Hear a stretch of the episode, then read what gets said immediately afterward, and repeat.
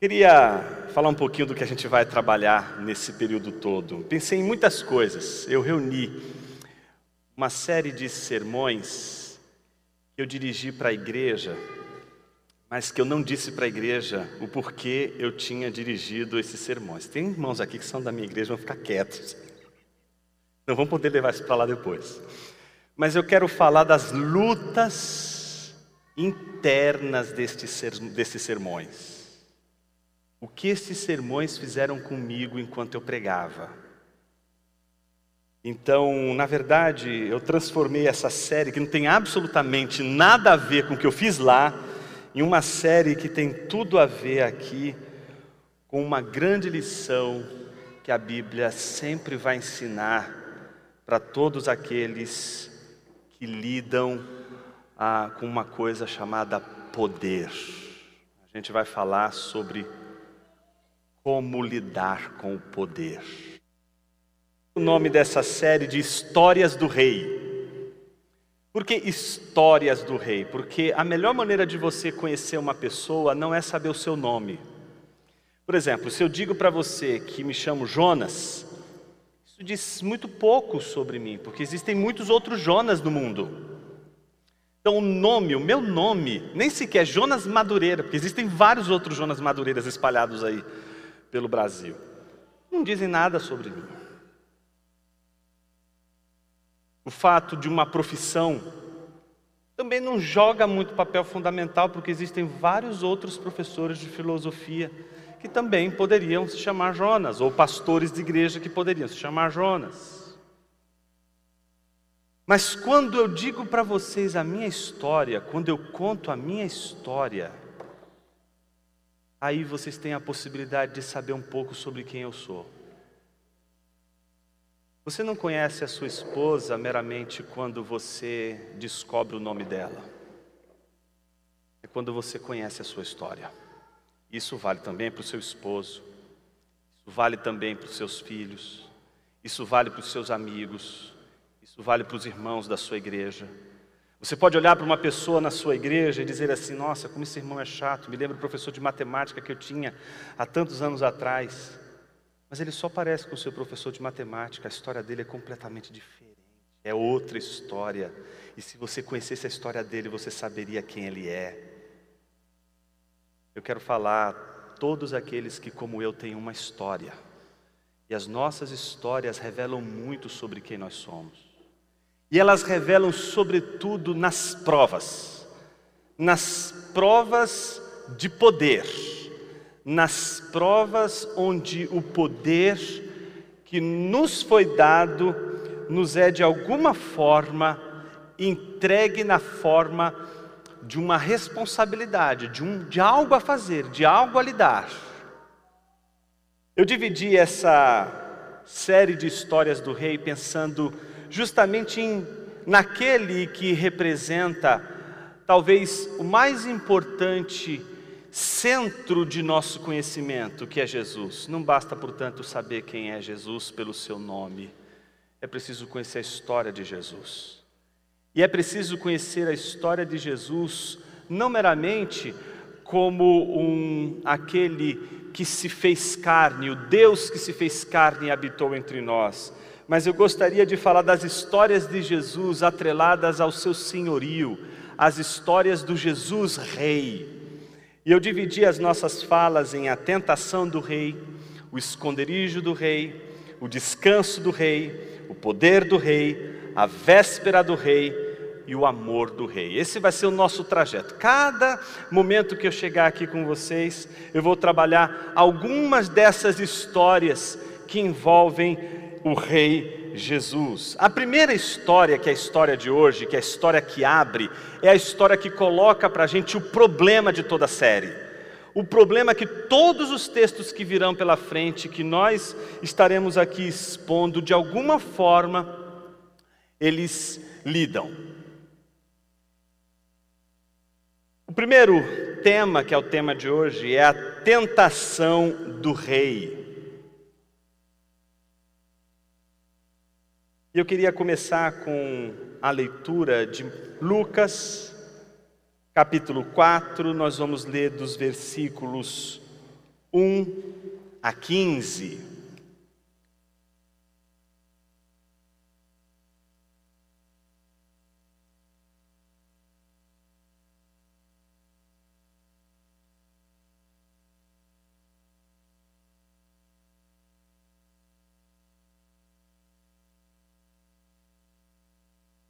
Lucas 4, dos versículos 1 a 15. Diz assim a palavra de Deus: Jesus, cheio do Espírito Santo, voltou do Jordão e foi guiado pelo mesmo Espírito no deserto, durante 40 dias, sendo tentado pelo diabo. Nada comeu naqueles dias, ao fim dos quais teve fome. Então o diabo disse a Jesus: Se você é o filho de Deus, mande que esta pedra se transforme em pão. Mas Jesus lhe respondeu: Está escrito o ser humano não viverá só de pão. Então o diabo o levou para um lugar mais alto e, num instante, lhe mostrou todos os reinos do mundo e disse: Eu lhe darei todo este poder e a glória destes reinos, porque isso me foi entregue e posso dar a quem eu quiser. Portanto, se você me adorar, tudo isso será seu. Mas Jesus respondeu: Está escrito. Adore o Senhor seu Deus e preste culto somente a Ele. Então o diabo levou a Jesus a Jerusalém, colocou sobre o pináculo do templo e disse: Se você é filho de Deus, jogue-se daqui, porque está escrito: Aos seus anjos ele dará ordens a seu respeito para que o guardem, e eles o sustentarão nas suas mãos para que você não tropece em alguma pedra. Jesus respondeu ao diabo: Também foi dito: Não ponha à prova o Senhor seu Deus. Tendo concluído todas as tentações, o diabo afastou-se de Jesus até momento oportuno. Então Jesus, no poder do Espírito, voltou para a Galiléia, e a sua fama correu por toda aquela região, e ensinava nas sinagogas, sendo elogiado por todos. Oremos mais uma vez. Senhor, fale conosco através de tua palavra, e que sejamos alimentados por ela nessa hora. Em nome de Jesus, teu filho, oramos. Amém.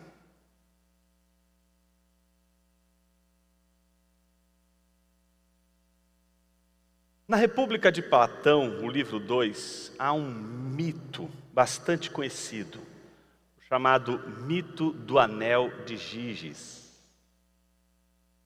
Esse mito é mais ou menos assim a história, né? Um, uma, uma turma de camponeses resolveram fazer uma espécie de conspiração contra o rei. Um desses camponeses encontra no meio do caminho, numa ossada, um anel ele não sabe de que se trata, mas aquele anel lhe chamou tanto a atenção que ele pegou o anel, tirou daquela ossada e guardou com ele, colocou no seu dedo. No meio daquela reunião de conspiração contra o rei, ele ouvindo tudo aquilo, ele notava que todas as vezes que ele girava o anel, ele desaparecia, ficava invisível, assim como a gente vê lá no Senhor dos Anéis. Esse, esse é um dos, uma das fontes que inspiraram Tolkien a escrever Senhor dos Anéis. Então ele girava o anel e desaparecia. Quando ele desaparecia, ele percebia, óbvio, ninguém notava a sua presença. Ele girava novamente o anel e então aparecia e todos se davam conta da sua presença. Ele percebeu que ele estava então diante de um grande poder, o poder que todos os seres humanos desejariam, o poder de se tornarem invisíveis. Então o que ele faz? Usando desse poder, ele consegue entrar no palácio do rei e consegue se apresentar diante do rei e dizer ao rei: Olha, rei, estão preparando uma emboscada contra o senhor para tomar o seu reino. O rei, naturalmente, ouvindo tudo aquilo, queria prendê-lo e matá-lo, justamente porque achava que aquilo fazia parte da própria conspiração. Mas ele jurou de pé juntos, dizendo: Não, não, não, eu estou dizendo a verdade. E o rei resolveu dar a palavra de confiança para ele ele descreveu exatamente como que eles estavam preparando a emboscada, a emboscada contra o rei, o rei consegue se defender daquela emboscada, e então quando o rei percebe que de fato o que aquele homem do anel estava dizendo era verdade, ele volta depois de livre da emboscada e não só agradece aquele homem por ter avisado, como dá a ele uma condição que até então nenhum camponês tinha tido no seu reinado ele se torna agora um dos seus súditos, vivendo no seu palácio, sendo um conselheiro do rei, até um belo dia em que ele conhece a esposa do rei e fica apaixonado pela esposa do rei. Ele usa o poder do anel, fica invisível, entra nos aposentos da rainha e descobre aquilo que todas as mulheres não revelam quando elas estão somente entre quatro, entre quatro paredes. Ah, o meu marido não gosta de mim, ele não faz nada do que eu peço, etc. Ele ia anotando na listinha todas as dívidas, não é que o rei não conseguia cumprir. O que ele fazia? Obviamente ele fazia o que o rei não fazia. Dava a ela flores, dava tudo o que ela queria. Então ela se apaixona pelo rei, pelo, pelo, pelo, pelo o, o homem, um camponês do anel. Um resumo da ópera: o camponês do, do, do, anel não quis mais ficar na posição meramente de um amante da rainha e resolve ele mesmo fazer uma conspiração contra o rei, toma o trono do rei e toma a rainha, estabelece-se ali como novo rei, o rei agora de fato ah, usurpando aquele trono que não era seu. A pergunta é por que, que Platão conta essa história? Platão conta essa história justamente para explicar uma coisa muito difícil, mas que a gente conhece e trabalha em uma frase que muitos de nós conhecemos. É? Você quer conhecer alguém de verdade? O que, que é o ditado diz? Dê poder a ele. Parece que nós somos conhecidos de verdade quando temos poder. Enquanto não temos poder, parece que nós conseguimos manter fidelidade, conseguimos nos manter debaixo de princípios éticos, morais elevados, conseguimos viver a vida correta, mas se temos poder, a grande pergunta é: será que conseguimos manter as nossas convicções, os nossos, o nosso caráter? Mais do que isso, Platão era completamente descrente da possibilidade de um ser humano ser capaz de é, viver uma vida é, honesta e íntegra sem um poder que freie o seu poder. É necessário, portanto, que os homens sejam freados, eles tenham freios no seu poder. E o que dá esse freio? A lei. Por isso, Platão vai defender a lei. A lei precisa estar ali para colocar freios nos seres humanos, porque se eles não tiverem freios, eles vão dar vazão ao seu prazer, vão dar vazão às suas vontades. Ainda mais se você tem um objeto como este, que é um anel que te torna tão poderoso poderoso a ponto de realizar um crime que ninguém, seria o crime perfeito, que ninguém testemunharia, que ninguém saberia, que ninguém descobriria e se você tivesse esse poder? E se você tivesse a capacidade de realizar o maior de todos os crimes, que representa a maior de todas as suas vontades, matar aquele desgraçado do chefe que você odeia, sem deixar rastros. O crime perfeito. Platão diria: se você tivesse esse poder, nada frearia o uso desse poder. Em outras palavras, a grande pergunta de Platão é a seguinte: o que fazemos quando temos poder em nossas mãos? O que você faz quando você tem um poder? Quando você tem algo em suas mãos que te dá poder? Seja o poder de influenciar pessoas, seja o poder de influenciar, influenciar sua família, seja o poder de influenciar as pessoas que fazem parte da sua empresa, do seu lugar de trabalho, do seu dia a dia. O que você faz com esse poder que você tem?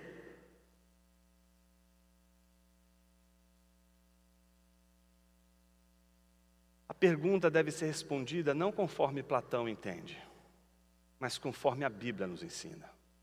E o texto que nós acabamos de ler nos mostra, em primeiro lugar, como o Rei Jesus lida com o poder. Como ele lida com o poder. Se você correr os seus olhos no texto que nós acabamos de ler, facilmente você vai identificar três partes. Três partes. Uma introdução que vai dos versículos 1 ao 2a, um diálogo que vai acontecer do 2b ao 12 e uma conclusão que vai dos versículos 13 a 15. Vamos começar com a introdução, os versículos 1 a 2a. Observe o que o versículo diz: Jesus, cheio do Espírito Santo, voltou do Jordão e foi guiado pelo mesmo Espírito no deserto, durante 40 dias, sendo tentado pelo diabo. Primeira coisa importante quando a gente lê essa passagem é: peraí, eu estou lendo isso mesmo? Jesus está sendo guiado pelo Espírito Santo para ser tentado pelo diabo? É isso mesmo que o texto está dizendo? Sim, é isso mesmo que o texto está dizendo. Isso aparece tanto em Lucas e é reforçado também em Mateus capítulo 4. Ele é guiado pelo Espírito para o deserto e lá ele é tentado por Satanás. A grande pergunta é: por quê? E se eu dissesse para você que Lucas está reconstruindo a nova criação? E se eu dissesse para você que esses dois versículos que você acabou de ler, de nada adiantaria você entendê-los sem você ler o último versículo, o último versículo do capítulo 3. E se o último versículo do capítulo 3 só pudesse ser entendido à luz do grande evento que acontece no capítulo 3, que é o batismo de Jesus.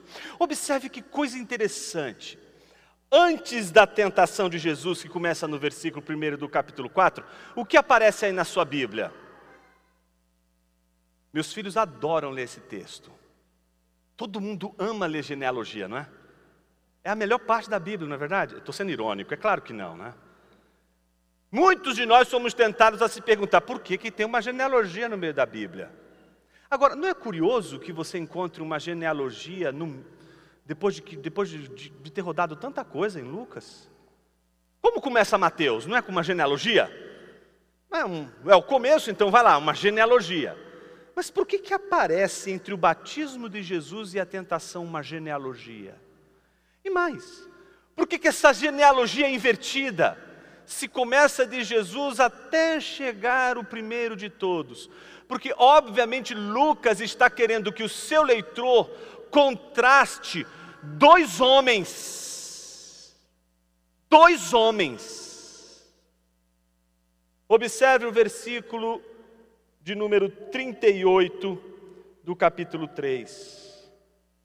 Filho de Enos, filho de Sete, filho de Adão, filho de Deus. Lucas está claramente dizendo a mim e a você que ele fará uma um contraste entre dois homens, dois filhos de Deus. E os dois, os dois, estão num estado probatório. Um foi tentado no jardim, um foi tentado em uma multiplicidade de possibilidades de se alimentar de comer dos frutos que estavam dispostos a ele. Ele foi tentado ali no jardim, é Adão, filho de Deus. Por outro lado, Lucas quer que você compare aquele que foi tentado no jardim com o filho de Deus. E você sabe que ele é filho de Deus, porque você viu o evento mais importante antes da genealogia, que é o batismo de Jesus. O batismo de Jesus ele mostra algo curiosíssimo. Diz que Jesus foi batizado e aconteceu que enquanto ele orava, o céu se abriu e o Espírito Santo, ele desce sobre ele em forma corpórea, como pomba, lembrando da criação, não só dos primeiros momentos da criação, quando o Espírito de Deus parava por sobre a face do abismo, mas exatamente quando no mundo recriado aquela pomba é solta anunciando um novo tempo. E quando você vai lá para Gênesis, você vai ver genealogias o tempo todo aparecendo, porque as genealogias elas representam novos começos. As genealogias representam novos ciclos. E aqui Lucas quer que você entenda que um novo ciclo no mundo está acontecendo. Um novo contexto está acontecendo. E esse contexto agora não é mais o contexto de um mundo guiado apenas pela referência de Adão, filho de Deus. Agora o mundo também também será guiado pela referência de Jesus, o Filho de Deus, porque é da voz de Deus que sai o maior de todos os testemunhos, que está no versículo de número 22. Você é o meu filho amado, em você me agrado. Sabemos, portanto, que agora Lucas quer que eu e você comparemos não apenas Adão com Jesus, mas o Adão que é filho de Deus com o Jesus que é filho de Deus. Não apenas isso, os dois são colocados em estados probatórios.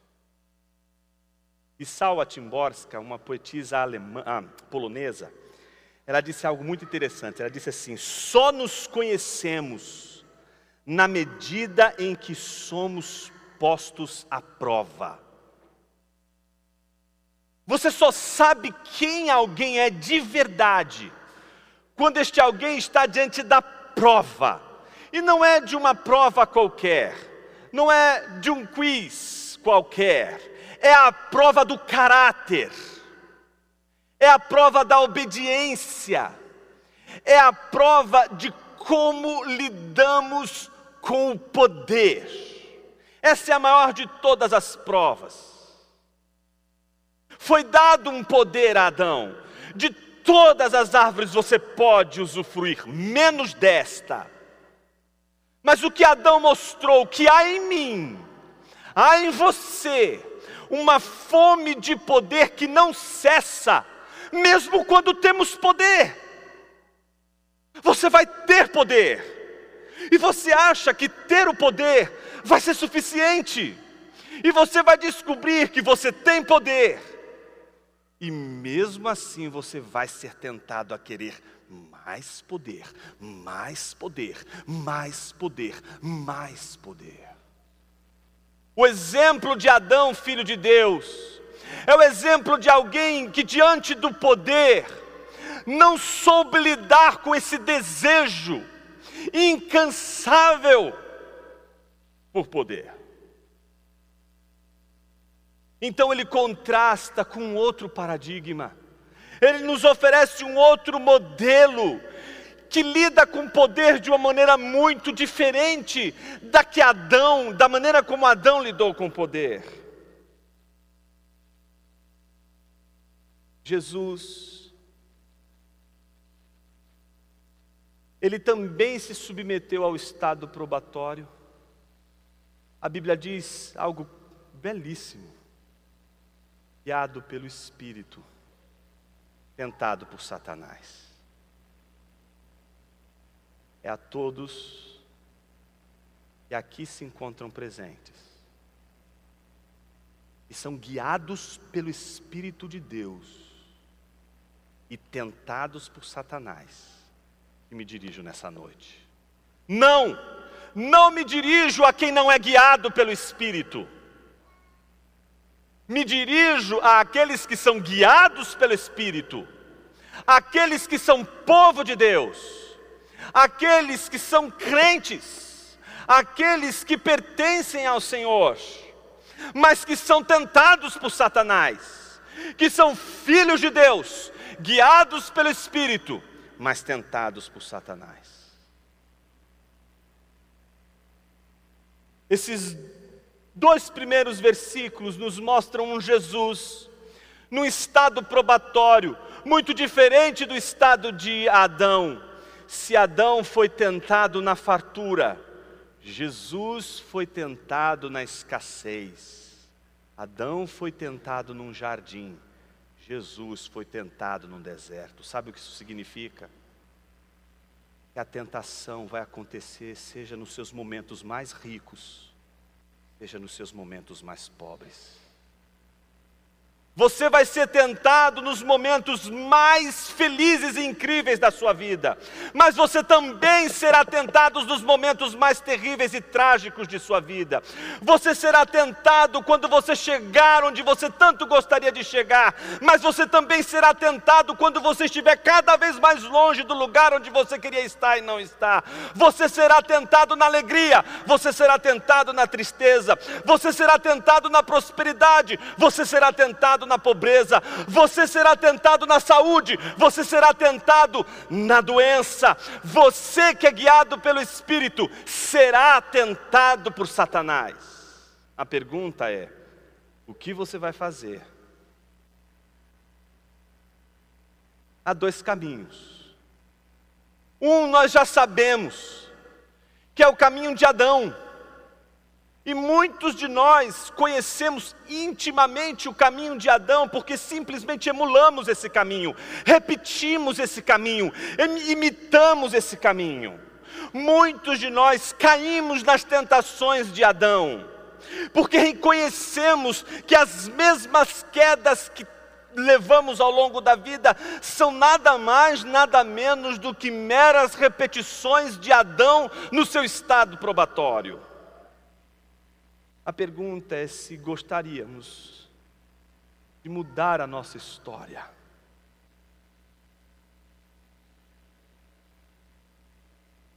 Jesus nos oferece um outro caminho, uma outra maneira de lidar com as tentações. E como Jesus oferece para a gente isso? Em primeiro lugar, nos mostrando que, mesmo guiado pelo Espírito no deserto, durante 40 dias ele foi tentado por Satanás. De que ele passa 40 dias sobre fortes tentações. E o diálogo que a gente vai ver na segunda parte da nossa exposição é um diálogo que acontece no final da jornada de Jesus. Muitos de nós achamos que seremos tentados apenas no início, porque no início somos muito fáceis de desistir. É? Sempre quando estamos começando alguma coisa, veja aí, a gente vai fazer aí as nossas resoluções para 2022, não é isso? É o checklist do que você não vai cumprir, com certeza. Você está fazendo lá o seu checklist. Vou começar uma dieta no dia primeiro. Você não vai conseguir, filho. Você está aqui no PV, você não vai conseguir fazer isso aqui. Tá certo? Então você vai fazer as suas resoluções e você vai cair em tentação no início. Mas há aqueles que vão dizer: "Não, eu vou". E resiste o dia primeiro, não é no PV Caldas Novas. Resiste. Mas aí no final, ele é tentado, quando está quase chegando.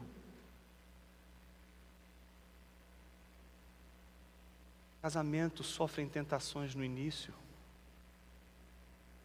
tentações depois de tantos e tantos e tantos longos períodos juntos. Numa noite derruba 20, 30 anos de casamento. Somos tentados não apenas no início, somos tentados também no fim da nossa carreira somos tentados do começo ao fim. O estado probatório do crente é um estado que vai desde o dia que ele nasce até o dia que ele morre. Estamos sob firme tentação, embora sendo guiados pelo Espírito.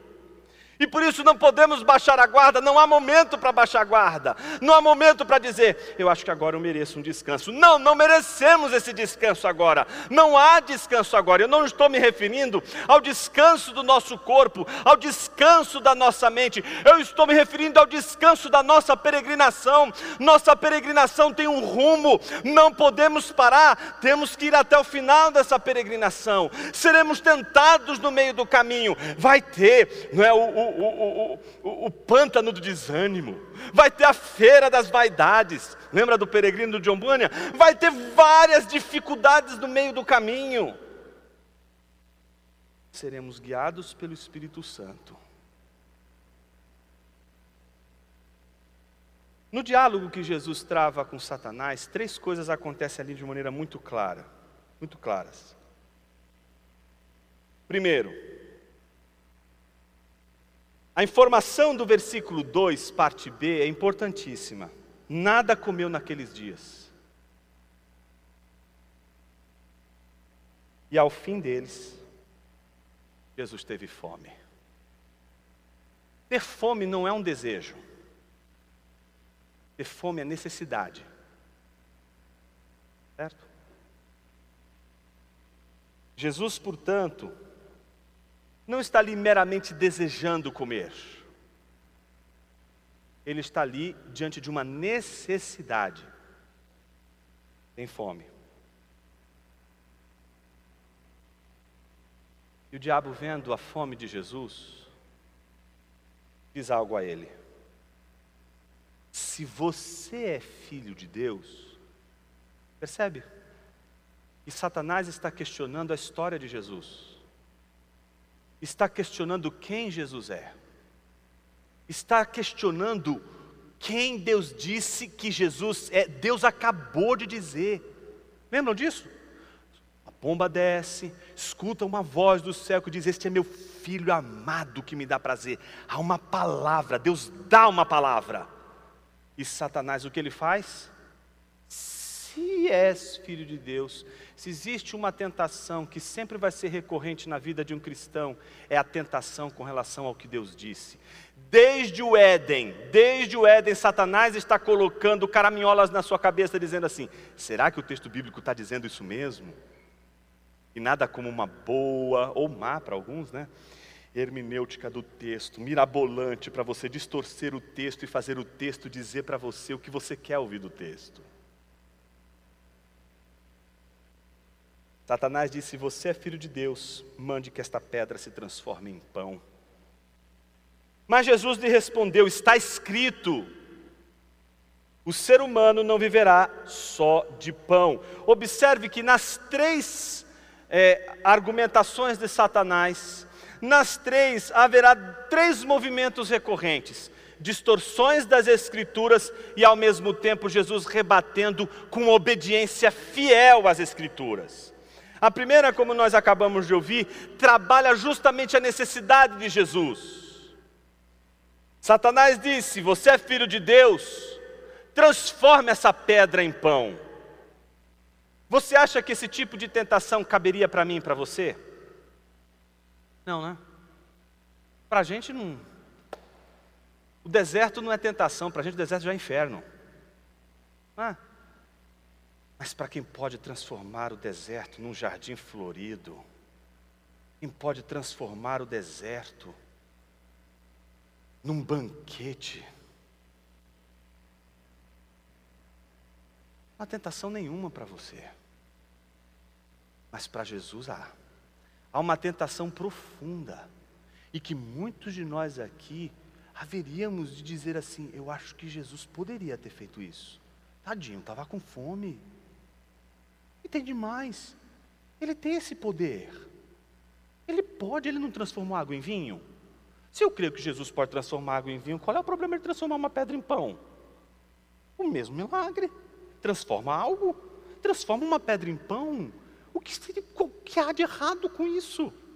O que há de errado em comer um pãozinho fruto do seu próprio milagre? Se ele alimentou multidões com milagre, de multiplicação de pães e de peixes, ora, o que seria o milagre de transformar uma pedra num pão? Esse é o grande problema das tentações. As distorções que Satanás faz são distorções em que aquilo que nós estamos fazendo não parece estar errado, não parece ser errado transformar uma pedra em pão e se alimentar daquilo. No entanto, o que essa tentação propõe? Essa tentação propõe que Jesus use o poder dele a seu favor a seu favor. E ele tem uma razão para isso. Uma razão que todos nós poderíamos dizer: é plausível que Jesus transforme essa pedra em pão, é plausível que Jesus transforme essa pedra em alimento para ele. Ele está com fome há 40 dias, ele pode fazer esse milagre, então é plausível que ele faça isso. Mas o problema é que Jesus sabe o que Satanás quer fazer com aquilo. Por isso ele diz que não é só de pão que vive o homem. Usar o poder, inclusive para atender às suas próprias necessidades, é um dos argumentos mais astutos de Satanás para nos fazer cair na cilada do poder, do uso do poder. Uma das coisas mais bonitas que a gente vai encontrar nas Escrituras é um Cristo, e sempre que usa o seu poder, nunca é para si mesmo, para a glória de Deus. Não é um poder voltado para si mesmo, nem mesmo ele precisa. você poderia dizer: Eu preciso disso. Não há nada demais em usar isso para mim.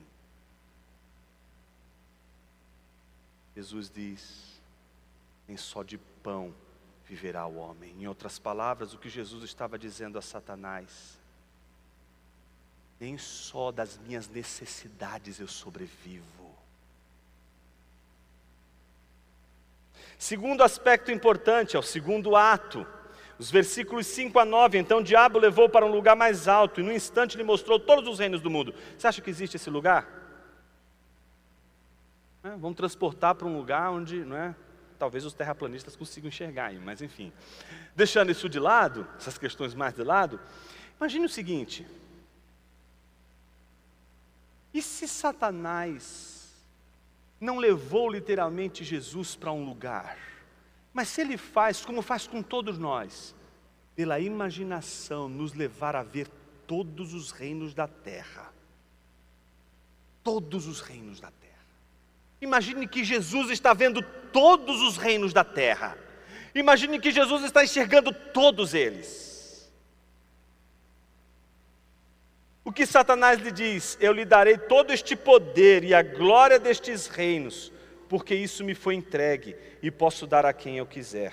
Portanto, se você me adorar, tudo isso será seu. Qual é a troca que Satanás quer fazer com Jesus? Me adore e tudo isso aqui é seu. Me adore e todo este poder será seu. O que Jesus diz? Está escrito: adore o Senhor seu Deus e preste culto somente a Ele. Ou seja, observe que Jesus reage ao desejo de poder pela adoração. Observe que transformar pão, pedra em pão, é uma questão de necessidade, mas agora não é mais necessidade. Agora é a questão do desejo. Ninguém precisa de um reino, ou você precisa? Ah, eu preciso de um reino para ficar feliz hoje. Alguns vão achar que sim. Eu preciso de um reino. Esse desejo é sempre sobre algo que a gente não precisa, mas a gente lá no fundo diz: se eu não tiver, nada vai fazer sentido. É como se no fundo, no fundo, todos os nossos desejos apontassem para todas as nossas liturgias. Todo desejo tem uma liturgia. Todo desejo tem um culto. Todo desejo tem um Deus. É como se diante do desejo é algo que a gente não precisa. Não é como pão, mas é algo que a gente julga ser tão importante, tão importante que se eu não tiver, eu não vou ser feliz. Jesus sabe do que Satanás está dizendo, mas ao mesmo tempo ele responde, dizendo: adore o Senhor seu Deus e preste culto somente a Ele. Ou seja, o que Jesus está dizendo é que Satanás não está pedindo a Jesus que adore a Ele apenas, mas que transforme todo o objeto de sua devoção e modifique com todo o objeto de sua devoção toda a sua vida. Porque quando a nossa vida se volta para qualquer coisa que não seja Deus, nós nos tornamos parecidos com tudo aquilo que não é Deus. Salmo 115 diz: tem olhos, mas não veem, tem boca, mas não falam, tem ouvidos, mas não ouvem. Tornem-se iguais a eles, todos aqueles que o adoram há uma igualdade, uma semelhança entre o ídolo e o idólatra. Eles se assemelham, eles se imitam, eles se parecem. E Jesus sabe que se ele atende a proposta de Satanás, ele perderia justamente a semelhança mais importante, que é a semelhança dele com o Pai, que foi justamente aquilo que Adão perdeu, quando Satanás disse: Olha, eh, você, você, tomar esse fruto aqui, não é? você vai ser poderoso. É por isso que Deus não quer. Você vai ser igual a Ele. Algo muito diferente de ser igual e ser a imagem. Deus nunca disse que o homem seria igual a Deus.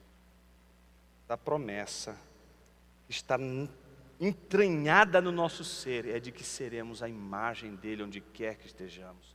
A imagem não se confunde com o ser da imagem, assim como a sua imagem no espelho não é você. Certo? Então há uma esperança, tá? Quando você olhar para o espelho, não, esse aqui não sou eu. Terceiro e último ato, a identidade de Jesus está colocada em xeque, versículos 10 a 12. Então o diabo levou Jesus a Jerusalém, colocou no pináculo do templo e disse: Se você é filho de Deus, jogue-se daqui. E cita aquele salmo que todo mundo adora, Salmo 91, né? Salmo importante aí para mal olhada, essas coisas todas aí. Aos seus anjos ele dará ordens a seu respeito para que o guardem. Eles o sustentarão nas suas mãos para que você não tropece em alguma pedra. Olha isso, Satanás está dizendo: se você se jogar, você tem esse poder sobre os anjos, você tem esse poder. Mas Jesus diz: não ponha à prova o Senhor, seu Deus. Tendo concluído todas as tentações, a Bíblia diz, e esse é o terceiro e último ponto: afastou-se de Jesus até o momento oportuno. Então Jesus, no poder do Espírito, voltou para a Galiléia e a sua fama correu por toda aquela região e ensinava nas sinagogas, sendo elogiado por todos. Observe que Lucas faz questão de dizer que após a conclusão das tentações, o diabo afasta-se de Jesus, mas de, para, de uma vez por todas? Não.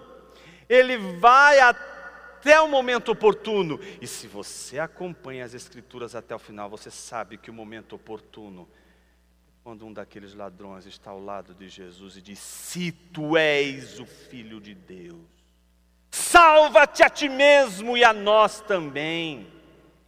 Jesus é tentado do começo ao fim. Jesus é tentado o tempo todo, mas a Bíblia diz que o tempo todo Jesus é guiado pelo Espírito. O que acontece nessa terceira e última parte? Se a primeira diz guiado pelo Espírito, tentado por Satanás, a última é a grande mensagem para mim e para você hoje: guiado pelo Espírito no poder do Espírito. Em nenhum momento Jesus usou o seu próprio poder para si mesmo. Em nenhum momento ele usou o seu poder para benefício próprio. Do começo ao fim das tentações, Jesus confiou no Espírito que o guiou. Jesus confiou no poder do Espírito de Deus. Jesus confiou num poder que não era o dele, mas era o poder do Espírito. A grande pergunta que a gente se faz hoje não é outra senão o que fazemos quando temos poder em nossas mãos. Muitos de nós simplesmente usamos. Se eu precisar usar o poder que eu tenho, eu uso o poder que eu tenho. Mas o que Jesus está dizendo é justamente o contrário. O que Jesus está fazendo é justamente o contrário. Ele tem o poder para transformar pedra em pão, ele não transforma. Ele tem o reino todo deste mundo a seus pés. Ele poderia sucumbir-se à tentação de Satanás, não sucumbiu. Ele teria os anjos do Senhor às suas ordens, no momento em que ele desse um salto do pináculo e eles sustentariam a Jesus. Mas Jesus não usou nenhum, dos, nenhum poder seu em seu próprio benefício. Observe na mesma cruz que Jesus está sofrendo, em que ele pode usar o seu poder para livrar-se da própria cruz, e um dos ladrões tenta fazer Jesus numa última vez. Use o seu poder para si mesmo, use o seu poder para se fazer feliz, use o seu poder para se livrar disso. Jesus se nega, porque até o fim da cruz, Jesus contou com o poder do Espírito Santo. Não é o seu poder de convencimento que vai fazer seu filho te ouvir. É o poder do Espírito. Você não entendeu isso. Não é você, é o Espírito de Deus. E é tanto que meu esposo estivesse aqui. Não é seu poder, é o poder do Espírito que você precisa. Eu queria tanto desenvolver tais e tais dons. Não é você, é o poder do Espírito. Jesus o tempo todo está fazendo a obra de Deus no poder do Espírito. Ninguém pode fazer a obra de Deus no seu próprio poder. A maior tentação de Satanás é fazer você acreditar que você vai fazer a obra de Deus, você vai realizar as coisas, você vai fazer e acontecer, você tem que fazer, você tem que realizar, você tem que levantar, você tem que se mexer. E a Bíblia o tempo todo está dizendo: para! Confia, é o poder do Espírito, é Deus quem vai fazer, mas eu não tenho que fazer nada, esse é o problema. Você acha que você tem que fazer, e você ainda não sabe. Quanto a graça de Deus é maravilhosa, porque ela não reflete apenas o poder de Deus ela reflete a inutilidade do nosso poder. Imagine quantas pessoas ricas, poderosas, vem o câncer e dinheiro não cura o câncer. Naquela hora dariam tudo, tudo que tem, para voltar no tempo, não é nem para ser curado é para voltar no tempo e corrigir uma série de coisas que fez de errado, porque na hora da doença, lembra de todos os caminhos errados que trilhou, de todas as tentações que caiu e gostaria de ao, ao menos voltar no tempo para poder arrumar a casa, não consegue.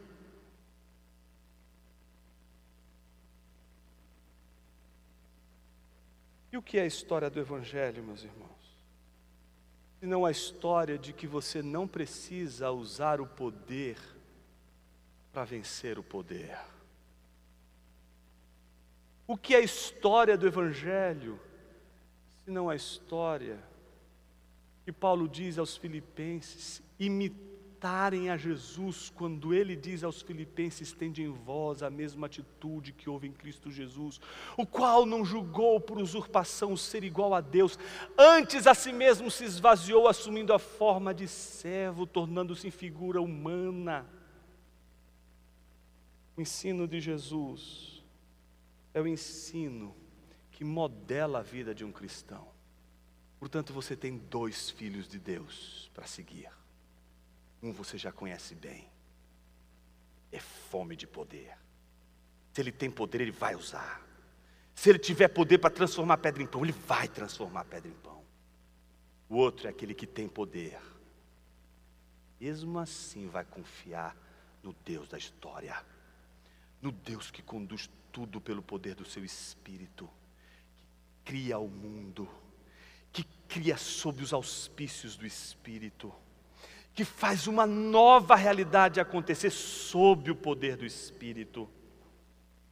O Evangelho não é para poderosos, nunca foi. O Evangelho é para quem se vê incapaz vê pobre, se vê carente, se vê necessitado, é guiado pelo Espírito de Deus e andar em seu poder. Jonas, eu preciso desse poder, justamente porque ele não é meu. O meu poder não joga papel fundamental nenhum aqui. Aliás, ele é meu espinho na carne.